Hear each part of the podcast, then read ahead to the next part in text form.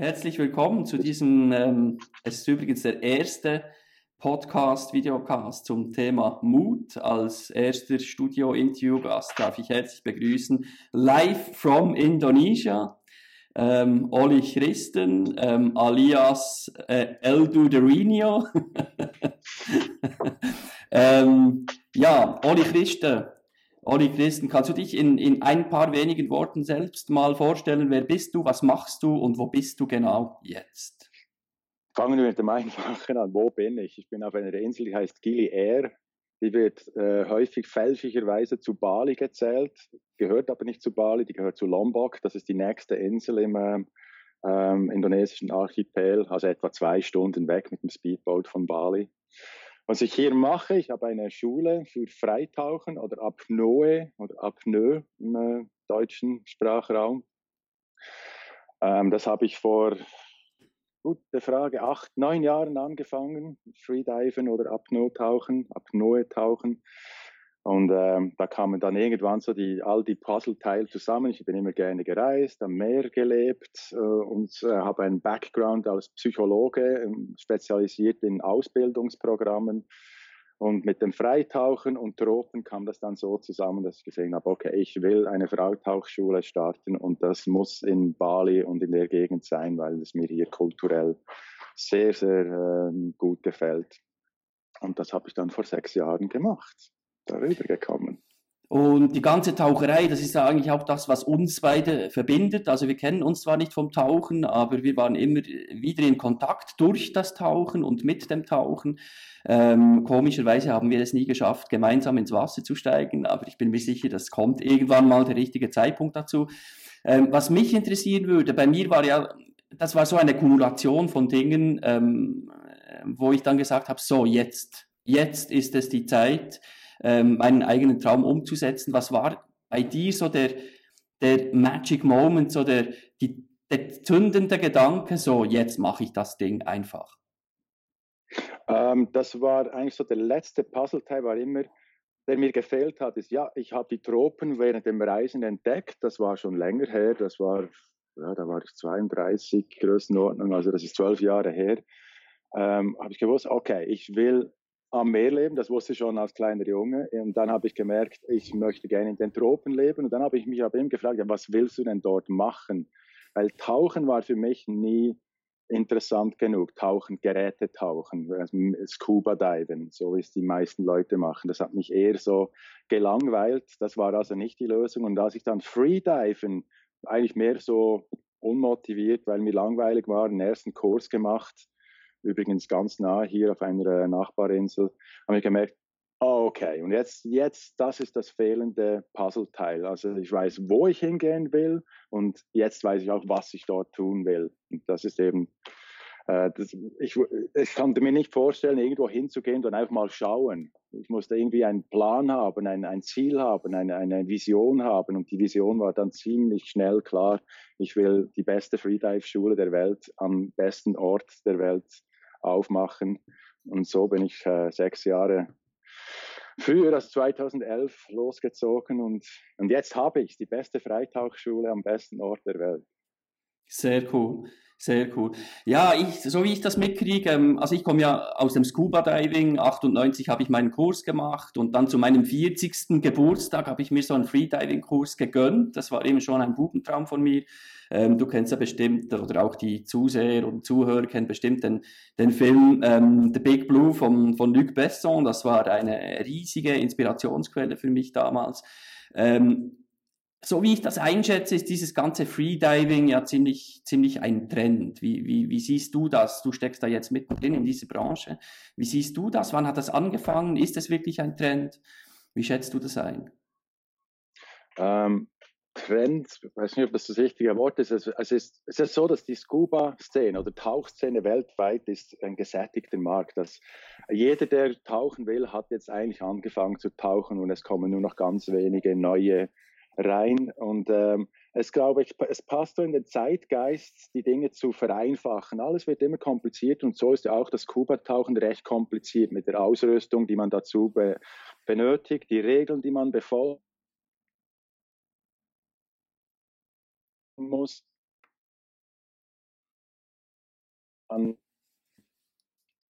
die dich äh, einschränken ähm, oder nicht so deutlich oder sichtbar einschränken. Es gibt kein Equipment, das sich einschränkt. Und da hat natürlich schon der Zeitgeist, der ja auch Richtung Yoga oder äh, Meditation, diese, diese, dieses Bedürfnis nach Vereinfachung des, des, vielleicht nicht des Lebens im Allgemeinen, aber nach einfachen Dingen, äh, hat natürlich eindeutig äh, uns geholfen, Freitauchen weiter äh, den Leuten äh, vorzustellen, als das ist auch eine Möglichkeit. Äh, und was wir jetzt sehen, ist äh, eine Verdoppelung unserer Zahlen hier in Südostasien eigentlich jedes Jahr. Also das, das, ist eine, das ist nicht ein Wachstum, das ist eine Explosion, die wir da ähm, im Moment äh, erleben. Um es kurz zu illustrieren, 2011, als ich nach Bali äh, ausgewandert bin, war ich der erste Freedive-Instructor in Bali. Und jetzt, sechs Jahre später, haben wir, ich würde mal schätzen, inkl inklusive den Gillies, zehn Schulen mit im Durchschnitt vielleicht zwei, drei Instruktoren. Also es ist ein Wachstum, das, äh, das, das, hat viel mit dem richtigen Moment, am richtigen Ort ähm, zu sein zu tun. Ja, ja. Du sagst, diese Entwicklung, eben die ganzen sechs Jahre, äh, was geschah eigentlich vorher? Also du, du, du hattest einen, einen, einen, einen normalen, gut bürgerlichen Job, du hast einen psychologischen Hintergrund. Ähm, wie kam es dann dazu? Also alles an den Nagel zu hängen, das also, braucht extrem Mut und da, da, sind wir schon mitten im Thema eigentlich, wo es um den Mut geht. Ähm, was, was, was war da? Kannst du etwas mehr erzählen, was vorher war? Ganz wichtige, ganz wichtige Information über mich. Ich hatte nie in meinem Leben einen Job. Nie. Ich, ich habe nie äh, einfach einen Job gehabt, so das ist eine 100% Stelle, das ist dein Lohn, ähm, das ist dein Chef, das ist der schlimmste Teil, äh, der, also der, der, unmöglichste Teil von dieser Situation. Für mich war immer so. Das Maximum, das ich hatte, waren Anstellungen von 50 Prozent. So, ich habe ich, mein ganzes Leben während der Uni schon, als im Psychologiestudium und Wirtschaftsstudium, äh, schon dort angefangen und dann auch später, bis ich die Schweiz verlassen hatte, hatte ich eigentlich immer so ein, einen Job der, äh, oder ein Mandat, nicht unbedingt feststellen, sondern auch Projekte auf Mandatsbasis, die so quasi die Rechnungen bezahlt haben. 40 Prozent, das reicht. Und der Rest meiner Zeit war dafür da, das zu tun, was gerade immer äh, am, mir am wichtigsten schien. Dass, da ging ich eine, für zehn Jahre in die Musikrichtung, das ich kombiniert habe. Das habe ich kombiniert mit Fotografie. Ich habe in der Werbung gearbeitet. Ich habe an der Fachhochschule unterrichtet. Äh, ich habe alles Mögliche gemacht. Manches fürs Geld, manches einfach, weil ich weil ich es gerne mache. Und das, das, der Vorteil war dann eben immer, die Rechnungen waren schon bezahlt vom, vom gerade ähm, aktuellen Teilzeitjob oder Mandat für was auch immer die Regierung oder für die Swisscom, für, für irgendeinen Betrieb. Dann muss ich mir eigentlich nicht mehr Gedanken machen, wenn ich jetzt ein musikalisches Projekt verfolgt habe, ob das jetzt mir äh, irgendwelche Einkünfte bringt. Ich machte es sowieso, weil ich wollte.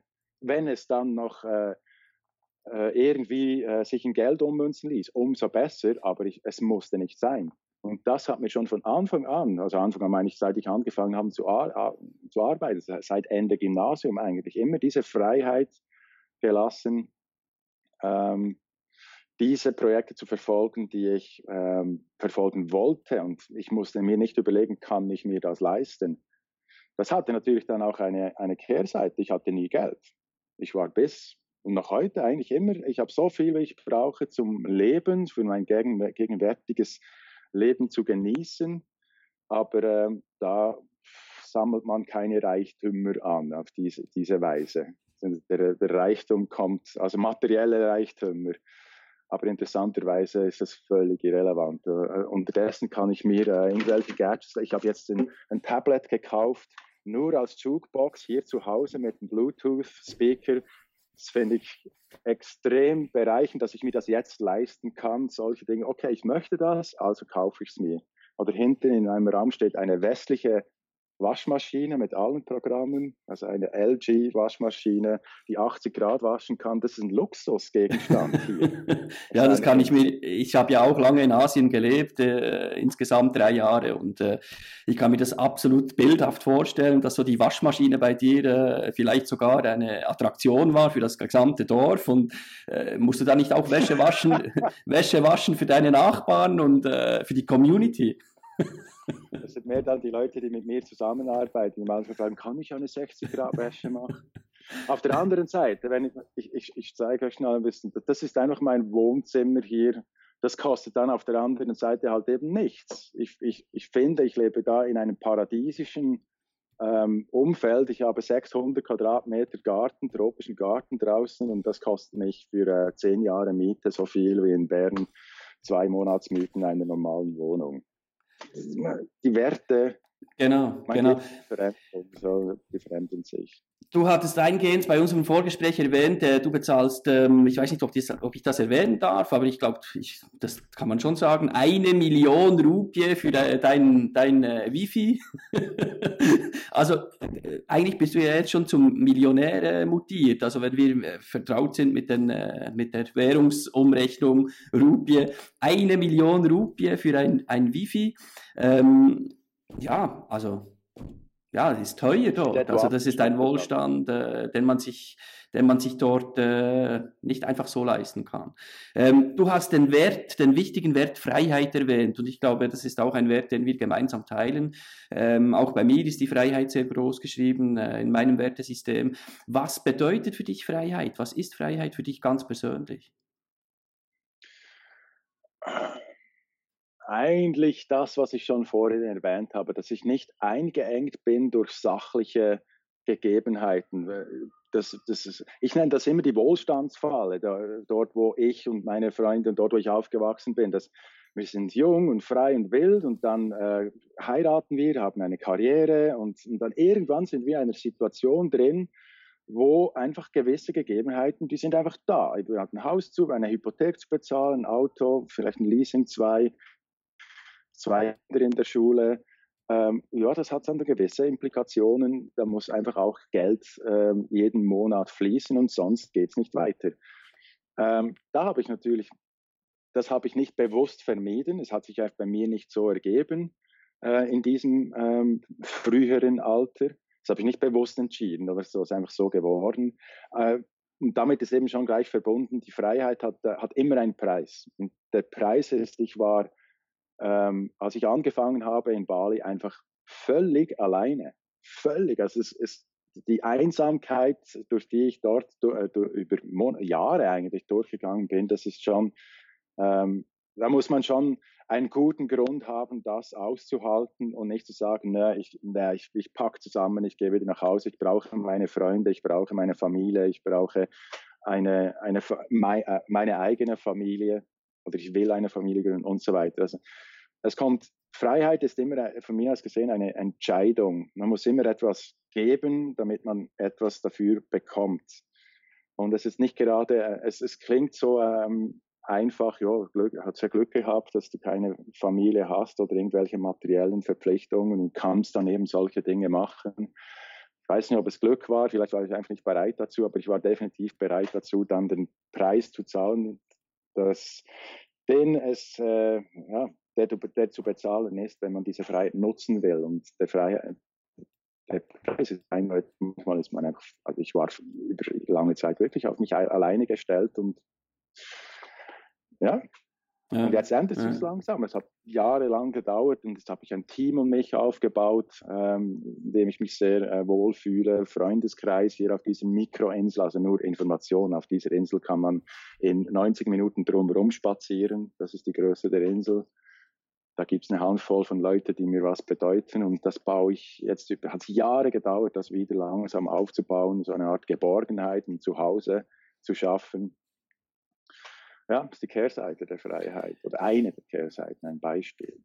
Freiheit ähm, hat ja auch eben zu tun mit Mut. Ähm, das Kernthema dieses, dieses Talks jetzt eben. Ähm, du hattest den Mut, deinen eigenen Zielen, Wünschen, Träumen, Sehnsüchten zu folgen und diesen einen Traum deiner der besten Tauchschule umzusetzen. Und da sind auch immer Ängste damit verbunden. Und du hast gesagt, ja, Freiheit hat auch einen Preis. Und das sind vermutlich dann eben verschiedene Ängste auch. Was war nebst der Einsamkeit sonst noch Ängste, die da mitschwingten bei dieser Umsetzung, bei dir? Hm. Ja, ich glaube, jeder, der seinen eigenen Weg sucht und geht, kommt häufig an den Punkt, wo du einfach an dir selber zweifelst. Kann ich das? Ähm, wieso habe gerade ich das Gefühl, dass ich das kann und nicht ein anderer? Also Selbstzweifel äh, sind absolut integraler Bestandteil von so einem äh, Entwicklungsprozess. Wenn man diese nicht hätte, dann ist man irgendwie ein sozialer Autist. Man, man würde sich selber nicht mal richtig wahrnehmen. Dann kann man ja auch nicht andere Le Leute wahrnehmen. Also, ähm, das gehört absolut dazu, dies, dies, diese Zweifel, die immer wieder aufkommen. Und sie sind zum Teil ja auch berechtigt. Also wenn man wenn ich das vergleiche, es gibt wahrscheinlich kein gegensätzlicheres System, in dem man ein Geschäft äh, aufbauen könnte wie Schweiz und Indonesien. In der Schweiz gibt es für alles eine Regel. Äh, wo es keine Regel gibt, gibt es ein Gesetz. Und wenn es ein Gesetz gibt, gibt es eine Verordnung. Und dann gibt es noch die sozialen Normen. Äh, das Leben ist wie ein Setzkasten und man muss diese Fächer vom Setzkasten respektieren. Wenn man die nicht respektiert, dann wird man sozial geächtet oder landet im Knast. Ähm, alles ist reguliert. Und dann das andere Extrem ist Indonesien, wo es ja theoretisch auch einen gesetzlichen Rahmen gibt, aber nicht wirklich eine Umsetzung dieses gesetzlichen Rahmens. Also hier ist eigentlich, man muss alles auf die harte Tour lernen. Also auch wenn ich mit einem Anwalt rede, es ist gut möglich, dass der nicht genau weiß, wie man es tun muss oder wie es eben nicht richtig ist. Und man lernt immer erst im Nachhinein. Das, und das ist ein endloses oh Mann, jetzt habe ich was geschafft, bis dann um die nächste Ecke, das nächste Ding kommt so, ja, und, aber dieses Papier ist illegal oder, oder äh, hier ist die falsche Adresse auf deiner Bewilligung oder irgend so eine, wie, wie mache ich, wie, wie komme ich jetzt da wieder drüber hinweg? Also das ist, ähm, guter Freund von mir hat mal gesagt, if there are no up and downs in your life, it means you are dead.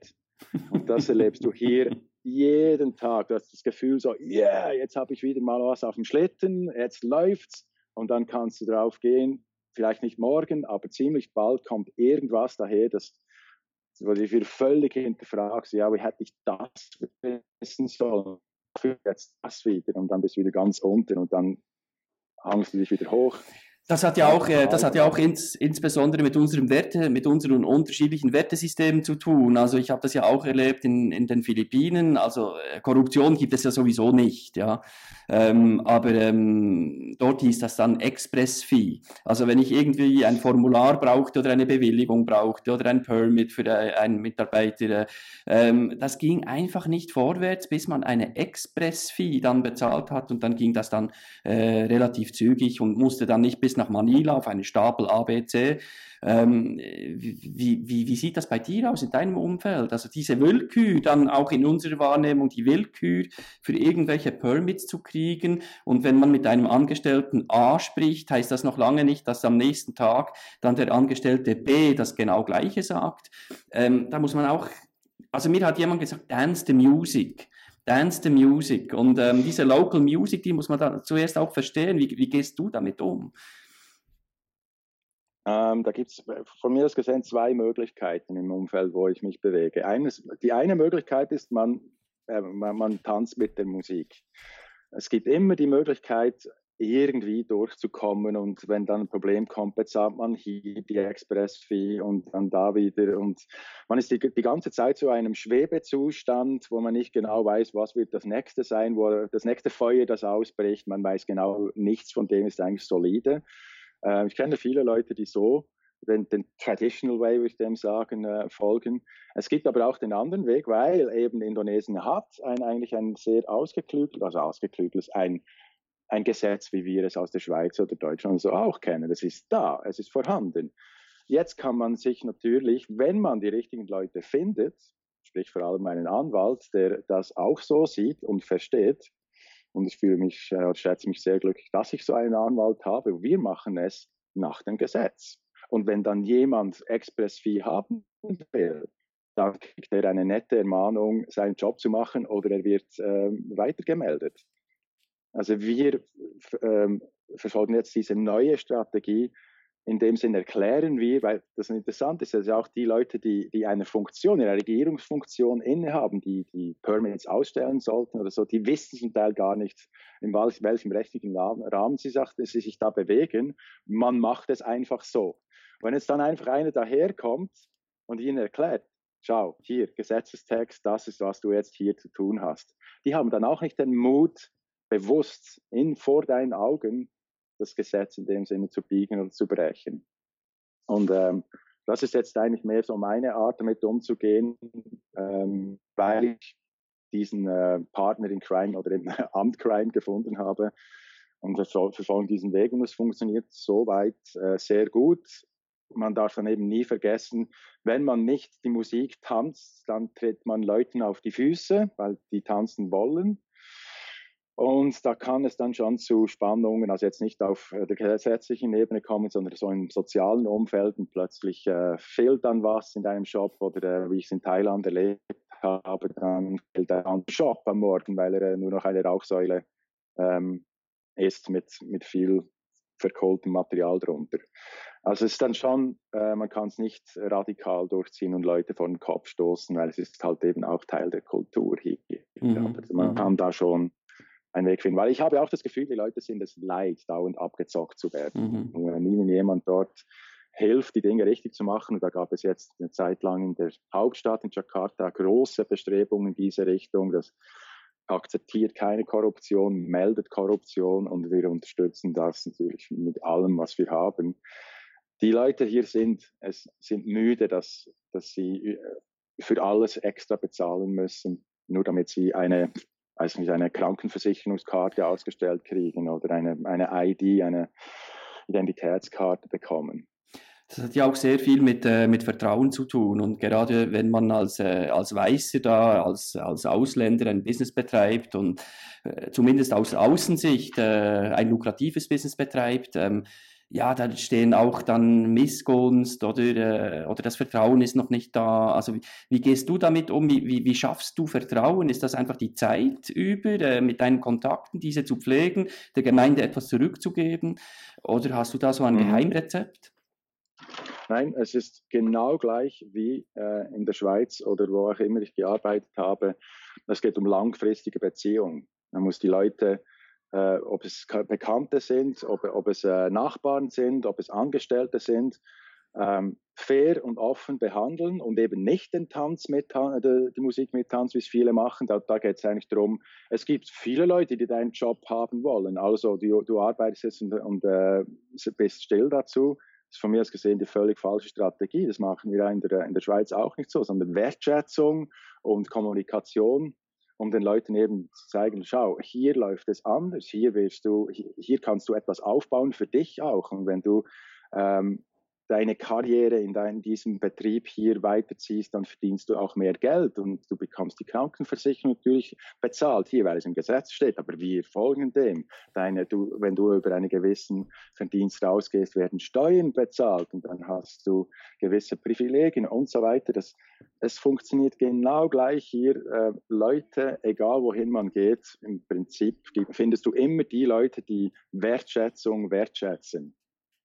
Man muss nicht das Rad neu erfinden und ähm, ich, ich, würde mir sicher hier nicht äh, jetzt wie, wie diesen Abzocker ähm, in dieser Abzockerkultur mitmachen. Äh, wenn einer ein Problem hat, meiner Angestellten, der, der Local, der, wenn ein Indonesier ein Problem hat, sagen du Schnauze halten oder sonst hat es zehn andere, die einen Job wollen. Funktioniert in der Schweiz nicht so, funktioniert hier auch nicht so.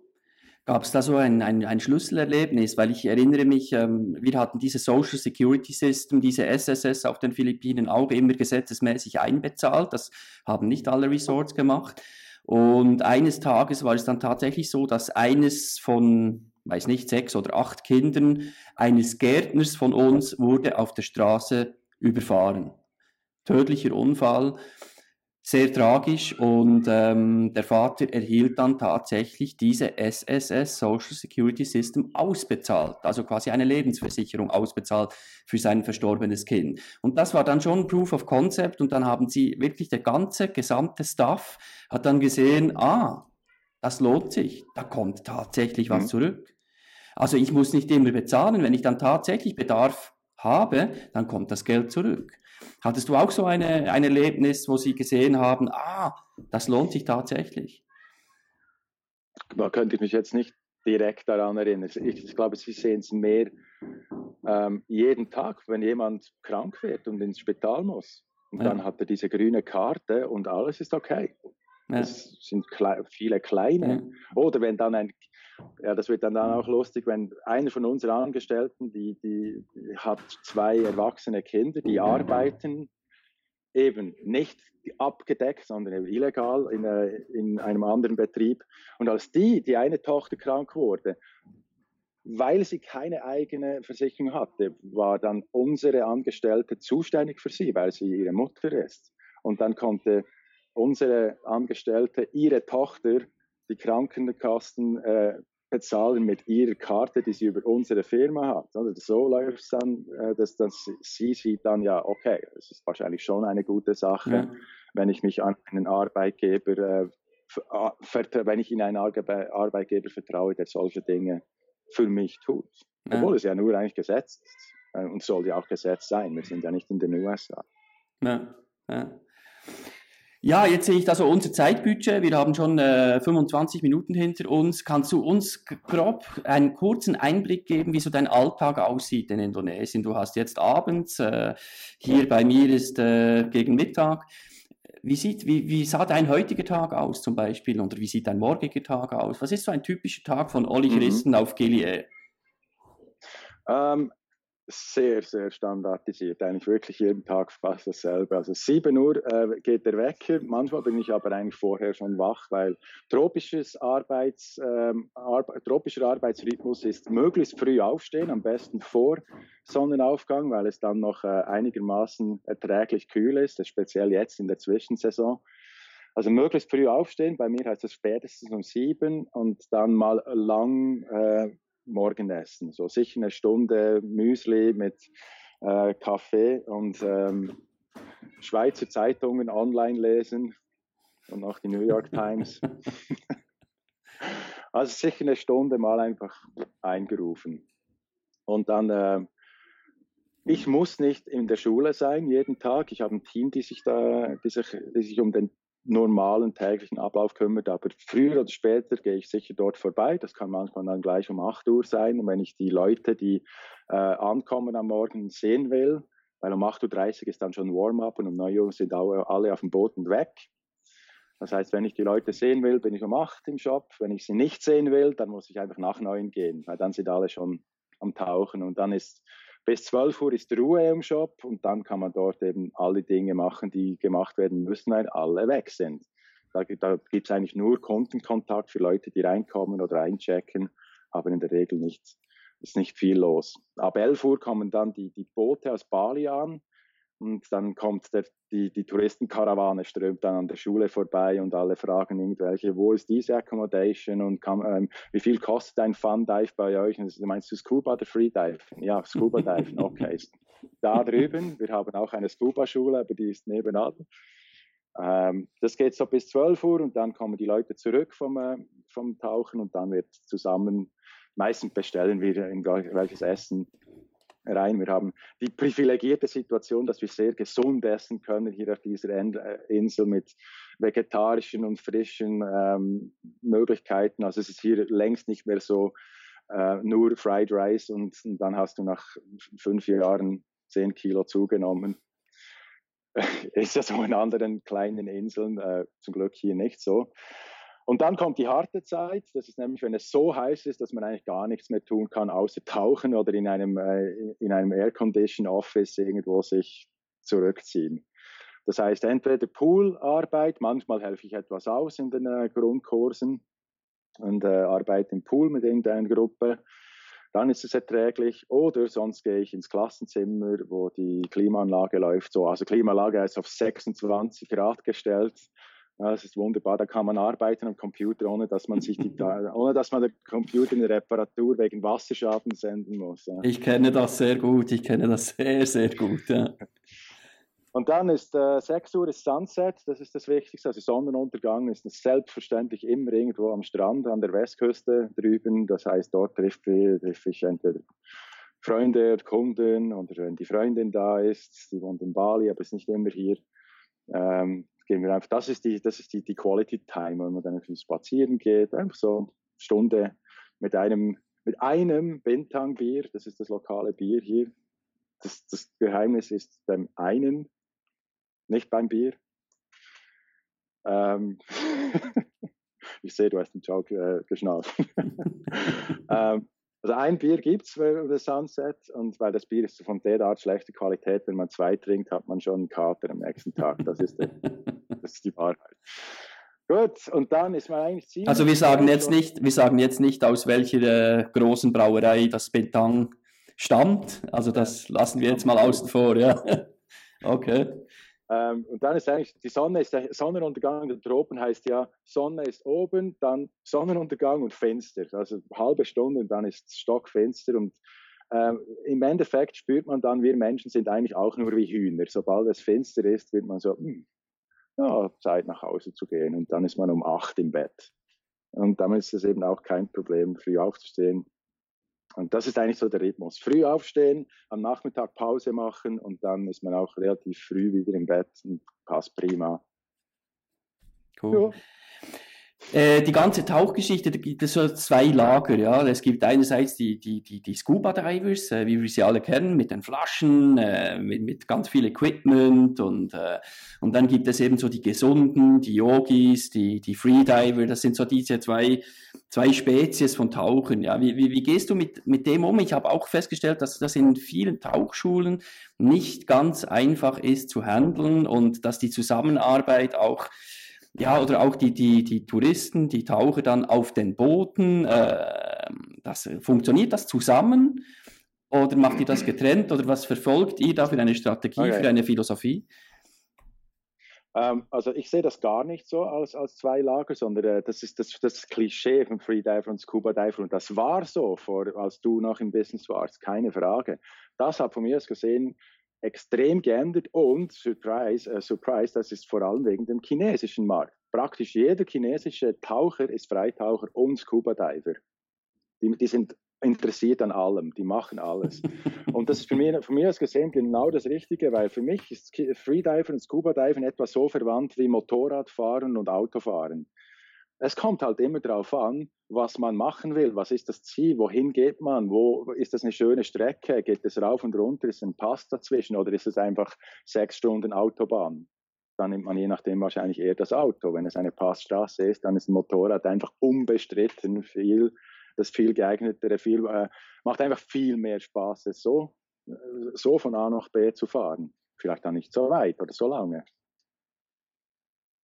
ist Freediven und Scuba Diven für mich verbunden im Freizeitbereich. Und das ist ein ganz wichtiger Unterschied, dass Freediving ist wie Scuba Diving ein Freizeitsport. Da, da gibt es äh, gewisse Sicherheitsregeln, man lernt es in, wie eben in, in Kurstagen in einer Schule und dann macht man Dinge zum Spaß und nicht für die Leistung oder für irgendeine äh, Erlebnis der Erleuchtung. Es gibt dann auf der anderen Seite, was im Scuba Diving gibt es ja dann auch eine Grenze und auf der anderen Seite der Grenze ist das Tech Diving wo man dann drei, vier Flaschen hat und Gasgemixe und Rebreather und weiß der was. Das ist eine ganz andere Liga.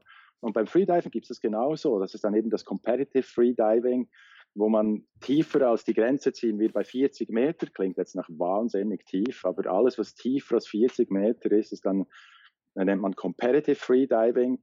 Da gibt es ein bisschen andere Regeln und dafür muss man dann eben auch trainieren. Das, das ist dann nicht etwas, was man einfach so zum am Wochenende zum Spaß mal schnell raushauen kann. Und das dann schon, äh, dann, dann wird es vom, vom Freizeitvergnügen zu einer Sportart oder einem, vielleicht sogar zu einer Lebenshaltung, die man ganz bewusst äh, betreibt und verfolgt. Und dann ist es schon, schon so, dass ein, ein Freediver ist dann wie jeder Sportler, der sich etwas zu einem gewissen Grad widmet, wie, das kann ja wie ein, ein Marathon, jemand Zeit für einen Marathon, also ernsthaft trainiert, um ein Ziel zu erreichen, eine Zeit zu unterbieten, der wird ja auch irgendwo zu einem, ähm, es, es, färbt dann auch in sein tägliches Verhalten und seine Persönlichkeit ab und Nichtläufer haben dann vielleicht manchmal ein bisschen Schwierigkeiten mit diesem Läufer äh, zu kommunizieren. Kennst du aus eigener Erfahrung als Oh ja, oh ja. ja. Das ist beim Freitauchen ja dasselbe. Wenn du natürlich mit einem Top-Freediver redest, der asketisch lebt wie jeder Athlet, der, der, der raucht nicht, der trinkt nicht, der ist bewusst, der hat einen Trainingsplan, den wir uns als äh, Nicht-Sportler ja kaum vorstellen können. Ich, ich habe zehn Jahre Spitzensport gemacht. Für mich ist das verständlich, aber jemand, der das nie gemacht hat, das, wie kann man so leben, wenn du sechs Stunden pro Tag Training einbaust in ein normales Leben, ist ja absurd, ja, aber die stehen 5.30 Uhr auf dafür. Okay, das ist die, die wichtige Unterscheidung von mir. Freediver, die das ähm, als, kompetitiv, äh, als kompetitiver Sport betreiben, sind genauso Athleten wie jeder andere Athlet, der das zu einem gewissen Grad, ah, mein Gärtner geht gerade nach Hause, tschüss. ähm, und das hat dann gewisse, äh, kann dann bis zu einem extremen Persönlichkeitsbild führen, dass man eine Zeit lang im Leben so verfolgt, bis man erkennt, vielleicht ist es doch nicht alles im Leben und dann wird man wieder normal. ja, äh, normal, was heißt schon normal? Ja, ja du, du hattest uns vorher einen Einblick gegeben in deinen Alltag und hattest erwähnt, das sei total standardisiert.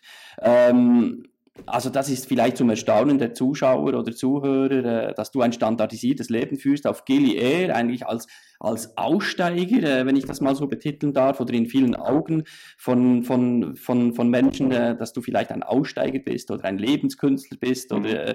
da hast du bestimmt auch schon verschiedene Titel erhalten dafür. Aber du bist ja auch als Speaker unterwegs, auch schon auf internationalen Bühnen gewesen. Ich habe deine Posts mitverfolgt, Singapur oder, oder was war noch äh, alles auf dem Programm? Shenzhen war der letzte. Äh, kannst du da noch äh, ein, zwei Worte dazu sagen, was du sonst noch so tust, also, wenn es eben ja. nicht standardisiert zugeht? Ähm, ja, ist ganz, ganz wichtig eigentlich diese Feststellung, äh, das standardisierte, standardisierte Alltag suggeriert ja schon was. Es geht um Disziplin. Es, äh, wie alle Menschen haben Ideen. Jeder, der jetzt das auch äh, unser Interview, unser Gespräch hier sieht, hat ja Ideen, das würde ich gerne machen, das könnte ich machen. Das ist auch gut so. Jeder Mensch soll Ideen haben. Ähm, der Unterschied zwischen Ideen haben und sie umsetzen ist folgender. Ein, eine Umsetzung, etwas zu verwirklichen, ist 2% Inspiration und 98% Transpiration. Und die Idee sind die 2% oder vielleicht sogar nur 1%, weil es geht ja noch darum, diese Idee auszuarbeiten und dann hat man irgendwann ein Mindmap. Ich habe hier eine ganze Rolle, ich nehme es jetzt nicht mehr vor, ich habe eine Rolle voll Mindmaps und das sind dann 2%. Das Umsetzen und Verwirklichen, bis, bis man es anfassen kann, oder? Das, das sind dann 98% Arbeit und das ist natürlich der Vorteil, wenn man sich gewohnt ist, selbstständig, selbstständig diszipliniert zu arbeiten, dann kriegt man diese 98 Prozent ähm, wahrscheinlich besser hin als jemand, der jetzt Lebenskünstler, Aussteiger, uh, komme nicht mit Disziplin oder mit Planungen oder so, das zerstört meinen Flow.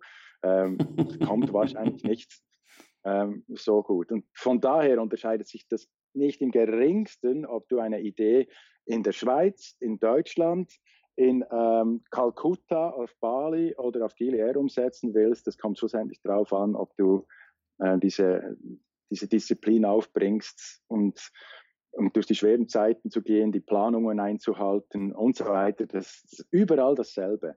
Hier ist es sogar einfach noch ein bisschen schwerer, weil natürlich viele Leute eben Aussteiger sind. Die sind einfach auf, speziell in Bali, hier auf Gili ist nicht so, aber in Bali gibt es enorm viele Leute, die einfach dorthin gehen und ein bisschen vielleicht was online arbeiten oder ihre ähm, Yogakurse illegal am Strand geben und einfach so überleben. Das sind dann Lebenskünstler, aber das ist, das kann man für eine Zeit lang machen, ist doch kein Problem. Es ist launig, aber das ist nicht äh, etwas, was dann irgendwo hinführt. Ja. Ähm, okay, ich habe deine Frage völlig vergessen, aber es ist Nein, nein, Frage. absolut. Also das ist wichtig, die, diese Disziplin und du hattest ja eingehend auch erwähnt, dass du eben von einer Vision ausgegangen bist und ich denke, das ist das Wichtige, dass man äh, seine Ziele kennt, seine Träume kennt, seine große Vision, sein großes Bild kennt und auch das Warum dahinter. Also warum will man das überhaupt erreichen? Ähm, und dass dann dann die Disziplin folgt mit diesen kleinen Schritten und alles, was dazugehört, mit den Ängsten, mit den Hürden, mit den Blockaden, die, die alle einfach auf jedem Weg sind die dabei und das ist der Weg zum Ziel. Mhm. Und das ist ja eigentlich das, was das äh, dann die Substanz ausmacht, an, an Lebensqualität und dann an Intensivität, wie du sie eben beschrieben hast und das Auf und Ab. Und ähm, ich wollte nur noch auf einen Aspekt kommen, eben die, diese Speaking, äh, äh, das Speaking-Engagement, das du an den Tag legst, äh, mhm. auf, auf den Bühnen, da, da, das gehört ja auch mit dazu, ähm, dass du dort als Botschafter unterwegs bist für deine Sportart, für die Weltmeere, für das Tauchen, ähm, für die ganze Lebenseinstellung. Oder was ist dort deine Botschaft auf den Bühnen? Ähm, für mich hat sich dort eigentlich mal, als ich Freitauchen so auf ein, auf ein gewisses Niveau als, als Instruktor und, und äh, jetzt bin ich Instruktor-Trainer ähm, seit ein paar Jahren gebracht habe, habe ich eigentlich wie gemerkt, da schließt sich eigentlich ein Kreis. Ich habe mit 21 angefangen, Psychologie, Psychologie zu studieren, habe mich spezialisiert auf äh, Arbeitspsychologie, also äh, im Speziellen die Entwicklung von Ausbildungskonzepten. Ähm, Gleichzeitig habe ich zehn Jahre Spitzensport als Handballer äh, betrieben. Das hat mich sehr viel gelehrt über gerade das, was du vorhin gesagt hast. Dieses, es ist nicht immer lustig, es ist nicht immer alles nur Fun, es ist nicht immer alles macht man nur zum Spaß, sondern man legt sich einen Plan zurecht und zieht es durch, ob man jetzt gerade Lust hat, heute äh, in, ins Training zu gehen oder nicht. Ähm, dann später kam, die, die, kam Freitauchen dazu, aber weil, da, weil, ich noch in der Schweiz gewohnt hatte, brauchte ich wie, wie einen Ersatz oder einen, einen Komplementärsport dazu. Weil in der Schweiz kann man nun mal nur im Pool trainieren und das ist nicht dasselbe wie im offenen Wasser. Zwar wichtig, aber nicht dasselbe. Ja, man kommt auch nicht, man kommt, man kommt auch nicht so tief im Pool hier in der Schweiz, ja. Ja, es kommt auf den Pool drauf an, aber äh, aber man kann in einen See gehen, aber dort ist es dann einfach auf 30 Meter ist es 11 Grad und das ist dann nicht so lustig, dass, äh, wie hier, wo es und auf 30 Meter immer noch 29 Grad ist. Ja, genau, so viel Sicht. Genau. Anyway, ähm, ich, ich habe mir eine Komplementärtätigkeit ähm, ähm, gesucht und das habe ich im Yoga gefunden, im ähm, Pranayama, das sind also Atem äh, Übungen, die mit Yoga verbunden sind. Und habe äh, parallel eigentlich zum Freitauchen habe ich Yoga praktiziert und auch dort zum Instruktor ähm, mich ausgebildet. Ähm, und das war dann so wie, der, der, Kreis hat sich dann geschlossen, als ich gemerkt habe, äh, Freitauchen gibt zwar viel, viel Wissen, ist so wie eine Auslegeordnung vorhanden in der Szene von diesem Master und diesem Meister, sagt das und so, und äh, die Schulungsunterlagen sind alle irgendwie widersprüchlich und, äh, un, incomplete. Mir fällt jetzt manchmal das äh, deutsche Vokabular unvollständig. Ähm, und dann, als ich mal länger krank war in Bali, das, das gehört dazu in den Tropen, weil kleine Randnotiz, als die ersten Weißen in die Tropen ausgewandert sind, waren die durchschnittliche, die durchschnittliche Lebenserwartung war sechs Monate, bis man dann ähm, Antibiotika ähm, gefunden hat. Und jetzt können auch Weiße in den Tropen leben. Also hier ist man dauernd äh, unter Beschuss und die, die, halt, die, die dann zu häufig krank sind, die gehen wieder nach Europa. Anyway, da Klammer geschlossen. Ich war mal länger krank und ähm, habe gesehen, ich kann jetzt eh nicht tauchen. Und dann habe ich äh, angefangen, äh, eine Serie von Manuals, also Schulungsunterlagen zu verfassen für Freitauch-Grundkurse, Intermediate und Advanced Kurse und das in Zusammenarbeit mit dem weltweiten Freitauchverband. Und dort konnte ich eben meinen Background als Psychologe und Arbeitspsychologe in einem Gebiet zur Anwendung bringen, wo ich äh, die größte Leidenschaft dafür äh, zu dem Zeitpunkt wie auch jetzt noch empfinde und habe eben Schulungsunterlagen angefangen zu erstellen. Und da ging mir einfach das Licht auf. Es geht ja gar nicht nur ums Freitauchen. Das ist schön und gut, dass ich jetzt so ein ein, ein Handbuch geschrieben habe und jeder kann das, wenn er einen Kurs bucht, äh, runterladen und lesen und 100 Seiten Literatur und prima. Dann habe ich gemerkt, dass die, die, die Lehre, die ich dort eigentlich rüberbringen will, die geht ja viel weiter als nur, wenn du freitauchen willst. Es geht ja darum, um freitauchen zu können, muss man bewusst oder muss man lernen, bewusst zu entspannen, runterzufahren. Das ist die absolute Schlüsselqualität zum Freitauchen. Und das klingt am Anfang unglaublich, dass man einfach so auf, auf Kommando entspannen kann, das heißt physisch und im Kopf runterfahren in einen fast Schlafzustand. Ist aber eigentlich gar nicht so ver, äh, verwegen, wenn man mal sieht, wie man es macht. Das ist eine Entspannungstechnik und wie jede Technik, wenn man sie lernt, ist sie vielleicht am Anfang schwierig und je häufiger man sie wiederholt und übt und übt und übt, umso besser wird man darin. Und plötzlich nach zwei, drei, vierhundert Mal wiederholen kann man so runterfahren. Ähm, das ist dann das, was man im, im äh, Zirkus sieht, wenn, wenn ein Mönch sich hinsetzt mit einem Heartrate, äh, mit einem Herzschlagmonitor und innerhalb von zehn Sekunden kann der den Herzschlag von 90 auf 10 runtersetzen. Gut, 10 wäre dann schon spektakulär, dann, dann klappt ja auch ich, aber ein signifikant runterfahren. Es ist keine Magie involviert, sondern es ist eine Qualität, eine Technik, die von mir aus gesehen jeder lernen sollte. Das ist die physische Komponente und die psychologische Komponente, wenn man so will, ist die Meditation. Meditation ist von mir aus gesehen eine Technik, die jeder irgendwo mal zumindest kennengelernt haben sollte. Am besten würde ich sagen, so Kindergartenalter wäre ideal, wenn man es dort schon als äh, äh, Schulcontent, als Schulinhalt äh, benutzt und, und, später irgendwie so als normalen Teil der Schule wie Rechnen Turnen, Musik und so weiter als, als Fach, hey, das muss man können äh, oder solltest du können und bei Bedarf kannst du es einsetzen. Meditation sollte jeder so lernen und daraus habe ich dann diese äh, Ideen zusammensetzen können. Ja, wie willst du zum Beispiel ein Vorgesetzter sein, wenn du nicht, auch wenn es nur drei Minuten ist, dich runterfahren, schauen, okay, was ist jetzt gleich? Ich habe jetzt gleich ein Mitarbeitergespräch. Um was geht es? Was, wird von, was ist meine Erwartung an mich selber?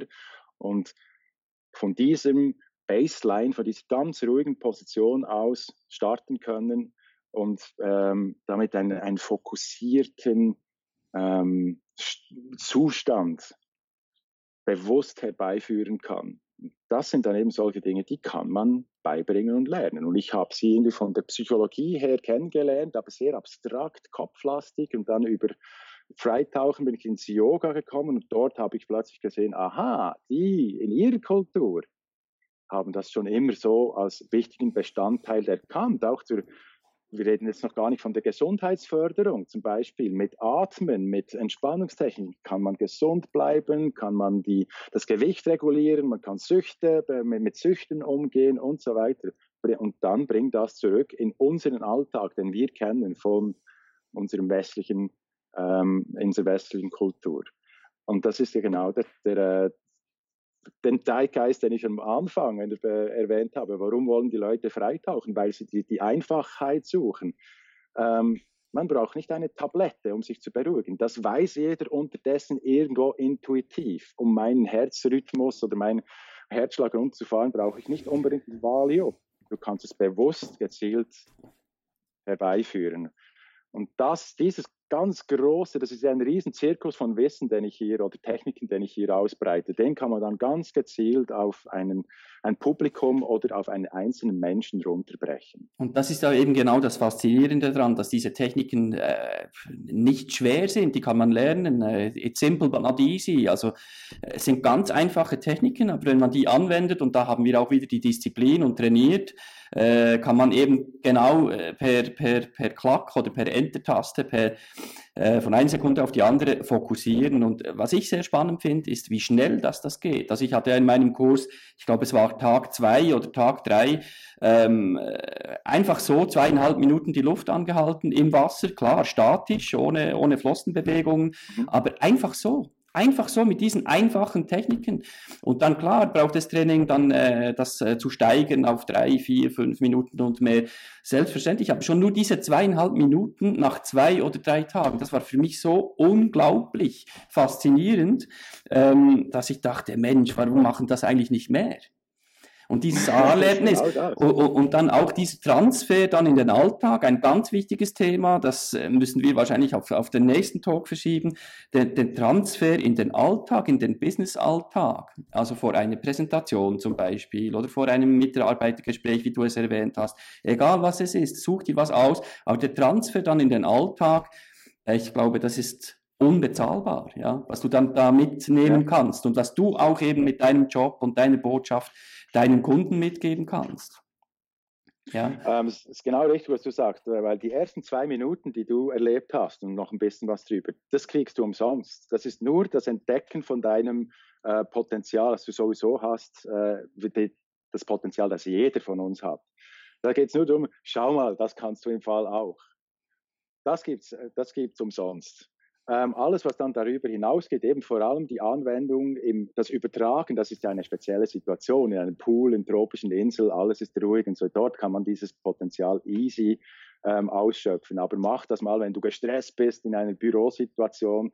Dort muss man sich dann eben erarbeiten durch Übung, Wiederholung und so weiter. Und äh, das ist ja das Schöne, äh, einfach mal zeigen, schau, du kommst jetzt eigentlich mal umsonst und jetzt, wenn du das nutzen willst, dann musst du was dafür tun. Und das ist es, was du dafür tun musst. Hier sind die Tools. Und dann geht das genauso schnell wie im Pool auf, den Tropisch, der tropischen Insel, geht das plötzlich auch, wenn du in deinem Büro sitzt und nervös bist, weil jetzt dann gleich ein äh, Gespräch mit einem, mit einem Investor von deinem Geschäft ansteht. Genau. Ich schaue auf unsere Uhr, also wir könnten da stundenlang noch weitersprechen. Es macht unheimlich Spaß, da ein bisschen Einblick in deinen Alltag zu kriegen und dein, äh, in deine Denke zu kriegen und deine Botschaften. Ähm, wir haben noch zehn Minuten, also wie ich mich das vorgestellt habe, möchte ich eine Stunde nicht überschreiten. Ähm, noch abschließend zwei, drei Fragen. Gibt es irgendetwas, das du auf deinem Weg, so wie du heute bist, wie du heute lebst, gibt, gibt es irgendetwas, das du anders machen würdest? Aus heutiger Sicht? Oh, oh, oh, Entschuldigung, ich weiß, das mögen die Leute nicht. ähm, ich sage nein, weil mir nichts einfällt, aber ich, ich würde ganz sicher Dinge ändern. Das, äh, mit dem Wissen, das ich jetzt habe, würde ich viele Dinge anders machen in der Vergangenheit. Aber das, das war ja nicht so unter diesem Zeitpunkt. Ich finde, eine Qualität, die ganz, ganz wichtig ist für, für äh, ich glaube, jeden Lebensbereich, ist sich selber verzeihen zu können. Weil wir machen einfach nur mal Fehler.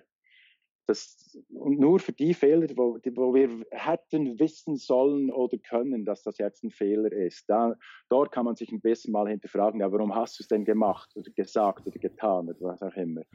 Aber meistens, wenn wir mit Besten vom, vom Herzen sagen, ich habe mein Bestes gegeben und meinen Instinkten gefolgt und es war dann eben, stellt sich das falsch raus, dann, ja, Entschuldigung, aber kann man sich bei anderen entschuldigen und vor allem bei sich selber entschuldigen und sich nicht äh, noch monatelang oder jahrelang geißeln für einen Fehler. Das war ja in dem Sinne gar kein Fehler, sondern zu dem Zeitpunkt war das das Richtige und hat sich im Nachhinein als falsch herausgestellt. Das ist für mich eine ganz wichtige Qualität, da mit sich selber umgehen zu lernen, sich selber zu vergeben. Würde ich deswegen was ändern in meinem Lebensweg? Weiß nicht. Ich, ich kann so sagen, nein, nein, würde ich nicht. Schön, schön. Ja, es gibt ja das schöne Bomo, äh, man kann nicht verlieren, man kann entweder gewinnen oder lernen. Oder lernen. Und ähm, ja, das ist eigentlich so ein Abschlusswort von unserem Interview. Ähm, gibt es irgendetwas es, da draußen, und ich hoffe, dass auch die Zuschauer und Zuhörer von, von diesem Talk ähm, Wünsche haben, Träume haben, Sehnsüchte haben, die sie äh, schon lange auf die lange Bank schieben und nur darauf äh, mhm. warten, diese umzusetzen. Gibt es irgendein Geheimrezept, das du diesen Leuten mit auf den Weg geben möchtest? Ähm, damit sie ins Handeln kommen, damit sie ins Umsetzen kommen, äh, ihre Träume zu verwirklichen, so wie du das jetzt getan hast über die letzten sechs Jahre? Ich würde es nicht, ein, also Geheimrezept gibt es sowieso nicht, aber ich habe eine gute Übung, die jeder machen kann. Wir haben ja ein, ein weltweites Problem und das Problem heißt Plastik. Ähm, ist eigentlich ganz einfach zu lösen.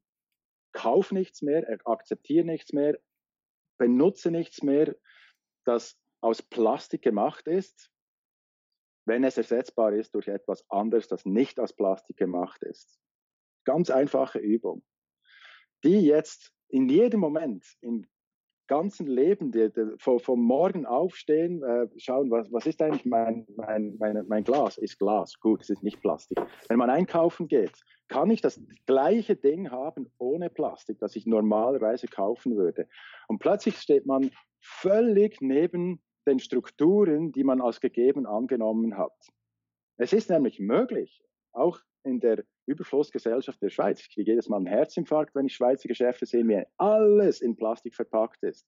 Aber es ist möglich, so einzukaufen, dass man nur die Dinge aus Plastik kauft oder benutzt, die wirklich nicht anders erhältlich sind. Das ist eine Übung, um sich selber so völlig neben diesen Mainstream, dieses mehr oder weniger so ist es einfach, neben dran. Wenn es auch nur so ein ganz klein wenig verschieben, eine Aufmerksamkeitsübung und danach schauen, was, was geschieht um einem herum, wie die Leute auf einem reagieren. Äh, sie reagieren übrigens auf einem, wenn man, wenn man dann immer wieder sagt, nein, bitte kein Strohhalm, wenn man einen Drink bestellt. Äh, das lernt man alles mit der Zeit. Wo kommt überall Plastik daher?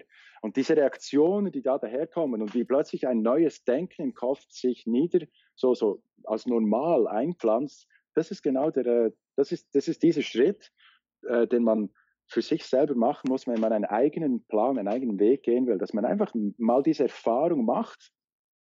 Ich habe jetzt, ich, ich wähle einen anderen Weg. Das braucht Disziplin, das braucht Arbeit und man macht Fehler und man muss sich das ver verzeihen können. Aber es gibt dann wie ein neues Normal für mich. Und für die anderen Leute ist es abnormal. Für mich ist es jetzt aber normal. Und plötzlich merkt man, ah, es tut dir gar nicht weh. Und ich bin auch nicht gestorben. Ich bin jetzt einfach einen Schritt neben der Normalität. Ja, da haben wir eben die Normalität wieder. Aber ich glaube, in dem, in dem Moment kann man das Normalität so bezeichnen. Und das ist ja die Erfahrung, die man machen muss, um zu feststellen, ja, wenn man einen eigenen Traum, einen eigenen Weg gehen will, ja, es braucht Disziplin, es braucht Arbeit es, und es gibt Kritiker und man muss sich immer wieder erklären, aber ja, es bringt einem nicht um. Und wenn man diese Übung machen will, dann warum nicht sie machen mit etwas sehr, sehr Sinnvollem? Das ist eben das Verhindern von Plastik im Alltag. Schön, schönes Experiment und eine schöne Einladung, mal die eigene Komfortzone zu verlassen und äh, eine Angewohnheit zu ändern ähm, und in die Veränderung zu kommen und eben aussteigen oder etwas anpacken, ein Projekt verwirklichen, ein Traum verwirklichen, hat ja auch immer mit Veränderung zu tun und du sprachst es eben an.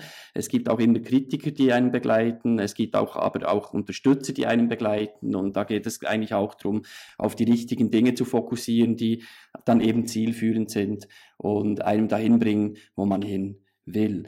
Zum Abschluss habe ich noch ganz kurz, äh, erwarte ich von dir eine spontane, super spontane Antwort. Ähm, was sind deine drei wichtigsten Werte?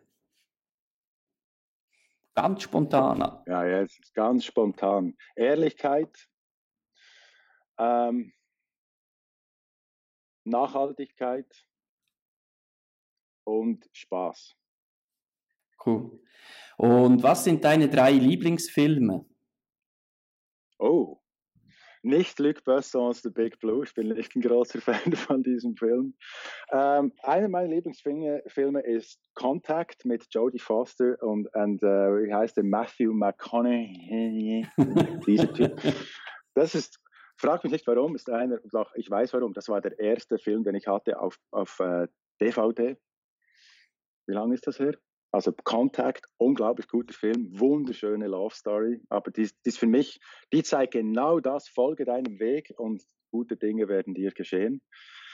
Die richtigen Leute werden zu dir kommen, wenn du deinen Weg gehst. Das ist in diesem Film extrem schön dargestellt. Weiter, ähm, ich bin ein großer Fantasy-Fan, Highlander. Der erste Highlander ah, mit, dem ah. mit dem Queen Soundtrack. Das ist einfach, das ist für mich ähm, göttlich dieser äh, Soundtrack von Queen mit dieser Story vom Highlander, leider mit einem unglaublich schlechten Schauspiel in der Hauptrolle, aber da können wir drüber hinwegsehen. Ein Klassiker, ein Klassiker ohne, ja, ein zeitloser Klassiker, wirklich, ja, tatsächlich. Absolut. Und jetzt wird es noch ein dritten, das wird schwierig. Ähm, ich glaube, weil wir schon beim Fantasy sind, äh, Avatar. Avatar finde ich einen sehr, sehr guten, einen sehr, sehr gut gemachten äh, Film mit einer äh, Story. es, äh, äh, man kann sie falsch verstehen, dass wenn sie da plötzlich dann zu Gott beten oder die, die Göttin, die Natur und dann plötzlich hilft, das hat mich sehr an, an ja, aktuelle Probleme im Nahen Osten erinnert.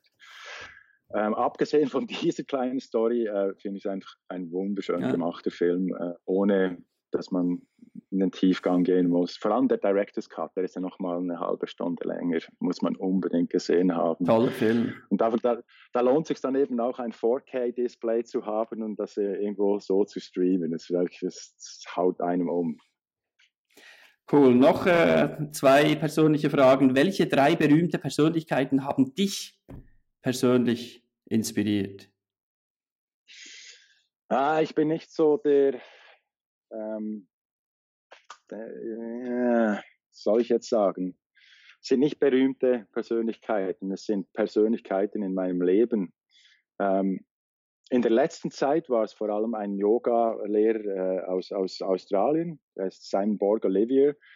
Der ist ähm, von mir aus gesehen der, der, der, der, der, der beste Brückenbauer zwischen östlicher Philosophie und westlichem Verständnis. Er hat äh, über 35 Jahre äh, Yoga-Lehrererfahrung und noch viel mehr als, als Yoga-Praktizierender. Ist aber auch Physiotherapeut und Dozent an der Universität in äh, Australien. Und der bringt diese Konzepte so wunderbar zusammen, ähm, dass man eben nicht, das, ich, ich muss nicht einen Turban aufhaben oder äh, ähm, Batikkleider tragen, um östliche Philosophie in mein Leben zu integrieren. Ich muss es einfach in, manchmal halt in, ein, in Worten erklärt kriegen, die für mich zugänglicher sind. Und dann kann ich das in mein Leben integrieren. Und das ist sowieso das Schlüsselwort, dass, dass man eben nicht irgendwie von hier bin ich jetzt und dann lerne ich irgendwas da drüben und das ist so, äh, was hat das jetzt für einen Zusammenhang mit mir im Leben, sondern man lernt, lernt vielleicht was da drüben und baut das dann in sein Leben ein und wächst ein bisschen, wächst ein bisschen so in diese Richtung. Aber das sind, äh, es nützt oder das hat ja nur einen Sinn oder eine Bedeutung, wenn man es integriert. Also dieses Simon Borg Olivier, Brückenbauer, äh, wirklich äh, unglaublich interessant zu lesen, hat eine Webseite mit Millionen von Pages, die man dort lesen cool. kann. Können wir ja gut verlinken hier unten dann, ja. Ja, man kann, ich denke, gut ein Plug, ähm, das ist wieder so ein englischen Begriff. Ja, verlinken wir dann drunter. Hast du noch zwei weitere Persönlichkeiten, die dich inspiriert haben? Die mm. dir spontan, spontan einfallen? Ja, okay kleinen Blumenstrauß knüpfen. Äh, der Mann, der mich ins Handball gebracht hat, das war äh, Martin Rubin, verstehen wir ja, äh, kennen wir ja noch von früher. Also wegen dem habe ich schon mal angefangen. Rubitino, ja, Rubitino. Ja, Rubintino. Und sieben Jahre später, ungefähr, vielleicht war es ein bisschen weniger, war ich in seinem Team bei Wacker Thun. Also gerade als er so rausging äh, äh nach Deutschland äh, in seine ähm, wohlverdiente Auslandkarriere gestartet ist, bin ich zu Akatun reingekommen und das war natürlich äh, schon, ähm, ja, das war der Hammer, oder? Das, äh, irgendjemand muss, oder nein, nicht irgendwann muss man ja einen motivieren. Bei mir war das, Dino Rubin, so, hey, Handball, das ist was und so. Und äh, habe ich wegen ihm angefangen und dann mit ihm zusammenzuspielen. Das war, glaube ich, eine Saison, bevor er losging. Dann habe ich so dermaßen viel von ihm gelernt in dieser, äh, in seiner Gegenwart, das war dann schon ähm, beeindruckend. So, Dino, ich habe sie wahrscheinlich nie gesagt, äh, von Face to Face, hätte ich tun sollen. Aber hier ist ja, bestimmt wird er diesen Talk mitverfolgen irgendwann. Ähm, hallo Dino, ähm, wir kennen uns noch nicht persönlich, aber äh, das ist doch eine wertschätzende, eine wertschätzende Sicht auf, auf deine Person. Und kommt dir noch jemand Drittes in den Sinn, so spontan, vielleicht aus dem Tauchsport oder äh, aus dem Freediving? Mm, nein, dort, eben, dort, dort habe ich es wirklich wegen dem, äh, wegen dem mehr so großen und ganzen, wegen dem, was, was, was bedeutet das für mich im Leben, aber da war nicht eine Figur, die mich speziell beeinflusst hat. Das war dann, ich war, wir müssen mehr in der Musik suchen gehen, weil das eben, äh, haben wir jetzt nicht so darüber, darüber gesprochen. Aber Musik, für mich ist, ohne, ohne Musik ist alles nichts. Musik ist nicht mehr alles, wie es mal war, aber äh, ohne Musik geht es nicht. Und darum ja auch immer hochqualitative Kopfhörer und so, da gibt es nichts äh, drunter. Ist da, äh, ist, da, ist da Plastik dran an diesen Kopfhörern? Ist da Plastik dran? Ist eben genau das Problem. Suche einen Kopfhörer, der kein Plastik dran, dran hat. Das ist, das ist eben etwas, was man sich verzeihen können muss. Okay, es gibt keine Alternative, aber überall sonst siehst du, unsere Räucherstäbchen sind aus Holz gemacht. Die sind nicht äh, in Plastik verpackt. Oh. Kleines Detail. Wunderschön. Ähm, dort gibt es auch eine, ja, da gibt es viele Figuren. Aber die größte, wahrscheinlich die größte Inspiration für mich war Pink Floyd, äh, aber eben nicht die, die, die, die, Genies drin, sondern das, das, das war äh, David Gilmer für mich. Diese, die, das Verständnis von, wie, wie David Gilmer Gitarre spielt, auch wie er singt, seine Kompositionen, das war für mich ähm, diese Kombination von, von durchaus inspirierenden Kompositionen, aber, aber dann diese Umsetzung in einer Perfektion und der Vielschichtigkeit, das hat mich in, äh, in, in die Musik als solches oder hat mit Türen aufgemacht, dass das Musik viel mehr ist als nur ein Nebengeräusch oder Unterhaltung oder Spaß, was es für mich vielleicht vorher war. Äh, das war sehr früh, das habe ich mit, ja, weiß gar nicht, wahrscheinlich schon zehn Jahren oder so irgendwo dann noch unbewusst und später bewusst festgestellt, was für mich ist Musik ein ganzes Universum, in das ich äh, eintauchen kann. Ähm, äh, das hat mir definitiv dieser Mann ähm, aufgemacht. Also David Gemmler wird den Tag nicht schauen, also müssen ihn nicht verlinken. Okay. Hast du, äh, was mich persönlich noch interessieren würde, die drei meistverwendeten Apps, die du auf deiner Insel brauchst? Okay. Ähm, hier läuft alles über Facebook, leider. Darum Facebook App und Facebook Messenger. Und ich kann gerade mal schauen, was eigentlich sonst noch. Ähm, also einfach so für, die, die Facebook nicht so benutzen. Im, in diesen Bereichen hier ist Facebook für die westliche Welt und WeChat für China. Das sind auch die zwei Standard-Kommunikationsplattformen. Okay. E-Mail ist dann schon zweiter Linie. Dazu gehört noch WhatsApp. Genau, WhatsApp ist selbstverständlich auch ähm, enorm wichtig wegen dem internationalen Kontakt. Also WhatsApp spielt ja keine Rolle, wo man ist und viele Kontakte sind eben international in, äh, in dieser, so wie ich hier bin. Und ja, darum WhatsApp. Und die dritte, meist benutzte, lustigerweise, der Bund. Wer hätte das gedacht? Also, liebe Bundredaktion, ähm, ähm, ihr habt gehört, ihr werdet da beachtet in, in Gili Air am anderen Ende des Globus. Sehr schön, sehr schön. Okay. Cool. Gibt es noch drei? So ein bisschen Stück äh, Heimat, das ich für mich so aufrechterhalte. Einfach dieses jeden Tag äh, über die Zeitung gehen. Äh, die Online-Version ist vielleicht nicht so reichhaltig wie, wie die Papier ist, aber ich, ich finde es eine schöne. Ich bin wahrscheinlich besser informiert über Berner äh, Lokalpolitik ähm, und Gegebenheiten und Geschehnisse als manche Berner.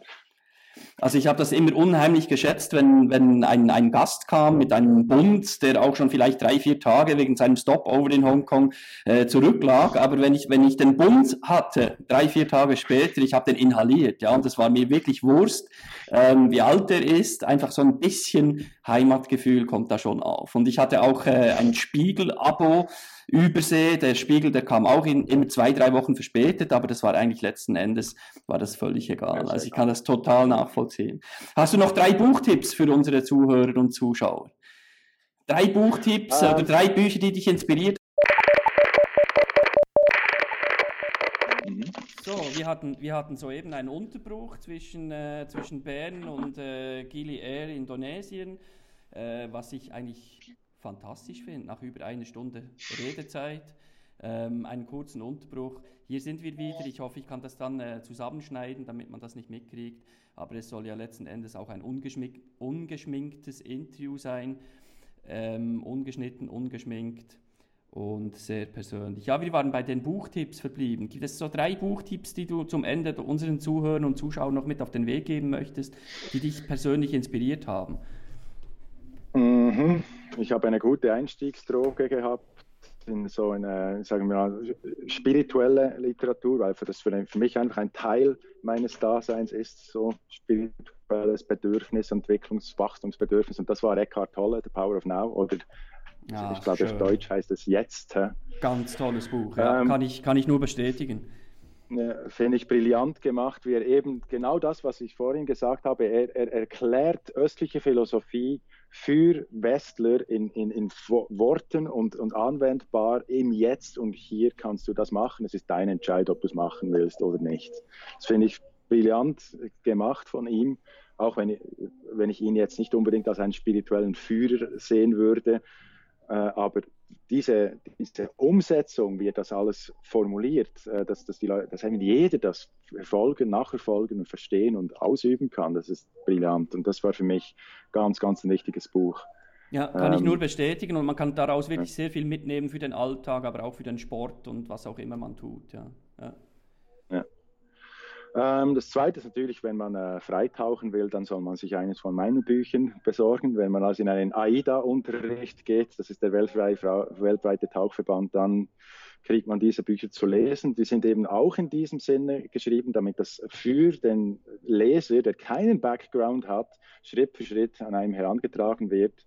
Und äh, das macht mich immer wieder äh, wirklich äh, ja, mein Herz fängt an zu schlagen, wenn mir sagt, hey, ich habe es verstanden, oder jetzt weiß ich, wie das geht. Und so, das, also das ist natürlich meine ähm, Empfehlung. Fangt an, selber zu frei zu tauchen und dann lest eines meiner äh, Handbücher. Hast du, hast du eins zur Hand? Hast du eins zur Hand, deine Handbücher? Die sind online. Die sind, die sind, online. Das sind PDFs, ja, die kriegt okay. man zum Downloaden. Wir sind schließlich auch nicht nur plastikfrei, sondern auch möglichst papierreduziert. Also sie sind optimiert, um sie auf einem Tablet zu lesen. Ich habe es leider nicht auf diesem geladen, sonst könnte ich es zeigen, aber wir sind so optimiert, dass man es auf einem äh, normalen Tablet gut lesen kann. Ähm, ja, das ist eines der Ziele. Weil vorhin war das ja alles mit Plastikzertifikationskarten und ausgedruckten oder gedruckten Manuals, die man einmal liest und dann wegschmeißt, auch eine Riesenverschwendung. Darum jetzt alles online und PDF und äh, Also wir verlinken, wir verlinken das dann auch hier unten, ja. Okay. Gut. Mhm. Dritter Tipp, letzter. Dritt, äh, dritter Tipp, nicht ein Buch, aber ein Autor, Haruki Murakami. Ah, toll. Für mich toll. der absolute Held und äh, ich habe auf meinem, äh, auf meinem das ist nicht ein Indien, sondern es ist ein, ein No-Name äh. Habe ich alle Bücher von Haruki Murakami gekauft und dort draufgehauen. Und jetzt bin ich, glaube ich, beim drittletzten. Ich bin gerade bei Dance, Dance, Dance. Also ich lebe, lese alles in Englisch.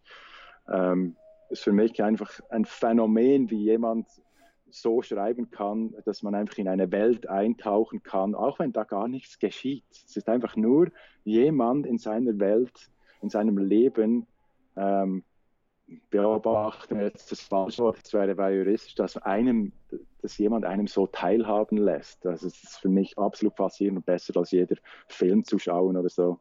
Haruki Murakami, ähm, das ist dann eben nicht, das hat nicht einen weiteren Sinn oder Bedeutung, sondern einfach zum Genießen, zum Nachverfolgen, zum Lesen. Ganz, ganz wichtig, ganz, ganz gut. Ja, ist auch eine sehr, ähm, sehr spannende Persönlichkeit. Er hat ja, glaube ich, mit, mit 40 erst angefangen zu laufen und läuft heute einen Marathon um den anderen. Also sehr spannend, dass man erst mit 40 äh, beginnt zu laufen und dann marathonfähig wird. Also ich finde das sehr faszinierend, so am Rande bemerkt. Ja. Irgendwann muss er über seine Ideen nachdenken. Das ist wahrscheinlich während dem Laufen und das ist, das ist sehr, sehr gut. Ja. Cool. Ja, wir sind am Ende unseres einstündigen Interviews. Daraus sind äh, eine Stunde zehn geworden. Vielen, vielen herzlichen Dank, Oli Christen, nach ähm, Gili Air in Indonesien. Zum Abschluss möchte ich noch sagen, wie finden dich die Leute? Kannst du da noch etwas dazu sagen? Wie finden dich die Leute? Wie finden sie deine Tauchschule, die beste ähm, auf der Insel oder sogar in, was hast du gesagt, die beste auf Bali? Nein, nein, das weltweit beste Freitauchschule. Die weltweit beste Freediving-Tauchschule findet ihr Freedive Flow. Äh, wir verlinken das Ganze hier. Ähm, wie können dich die Leute kontaktieren? Per E-Mail, Skype, ähm, genau gleich. Facebook? Freediveflow.com, dort ist die, ist die äh, Kontaktadresse drauf. Die ist natürlich info at freediveflow.com. Und alles, was in Deutsch ist, ist kein Problem. Da wir, wir haben, entweder ich sehe es dann oder wir haben einen ganz lieben Österreicher, der äh, die E-Mails normalerweise auf äh, die Deutschen bearbeitet, also kein Problem. Ähm, ich bin dann nächstes, gut, das ist wahrscheinlich jetzt schon vorbei, wenn du das ausstrahlst. Ich bin äh, Weihnachten, Neujahr in der Schweiz für äh, ein paar ähm, Veranstaltungen und dann nächsten Juni Deutschland, Köln Area, äh, Area, oh mein Deutsch, meine Güte, Köln Gegend und ähm, Bern und Thun Juni ähm, vor den großen Sommerferien. Sehr cool. Also für alle Interessierten, die Olli Christen live erleben möchten, nächsten Juni 2018 in Deutschland zu sehen, ähm, auf der Bühne oder ist das öffentlich? Was ist das für ein Anlass? Das, der, der, der Kern vom Ganzen ist ein Seminar in einem äh, Schlosshotel in Köln. Oh. Also das Thema ist noch nicht ganz genagelt, aber äh, ich sage jetzt noch nichts äh, dazu, aber es geht so in diese Richtung, was wir vorhin besprochen haben. Aber es ist äh, ein mehrtägiges Seminar. Ähm, das ist dann auf Anmeldung auch offen für alle. Ähm, dann, äh, das ist so, ich brauche immer so ein, ein Nukleus. Das ist der Grund, warum ich komme, warum ich äh, irgendwo hingehe. Und dann drumherum ist immer das Schöne, dass man dann eben, dann können wir zum Beispiel äh, für Freitaucher machen wir sicher dann irgendwo im, nahe, im, im nächsten Freedive Club machen wir eine Masterclass und dann machen wir eine Veranstaltung äh, zu Atemtechnik mit, mit in, in einem Yoga-Studio. Ähm, vielleicht arbeite ich dann auch mit dem lokalen Handballclub und, und rede mit denen über Atemtechnik das ist der, ich bin immer äh, wahnsinnig, äh, finde das immer wahnsinnig interessant, wie so aus einem Nukleus und dann wird drumherum wird so ein ganzes, so ein Itinerary, ein Itinerary, so ein, ein, Reiseprogramm, so dann machen wir das, das, das, das und plötzlich ist ein Veranstaltungskalender von einer Woche in einer gewissen Gegend. Das ist, da lasse ich mich auch immer überraschen. Das geschieht gerade jetzt. Es ist immer so acht, neun Monate im, Vor im Voraus werden solche Dinge so ange der angedacht und dann kommt es immer mehr zusammen. Cool. Sind wir gespannt auf deine News. Ich wünsche dir viel, viel Spaß. Gute Nacht jetzt. Ich lasse dich jetzt schlafen. Hattest du heute dein, Benta dein eines Bentang-Bier schon oder steht das noch bevor? Das ist genau jetzt angezeigt. Ich habe leider jetzt den Sonnenuntergang verpasst, aber äh, oh. ja, nächster Schritt. Okay, vielen herzlichen Dank, Olli Christen, nach Indonesien und bis bald. Ja.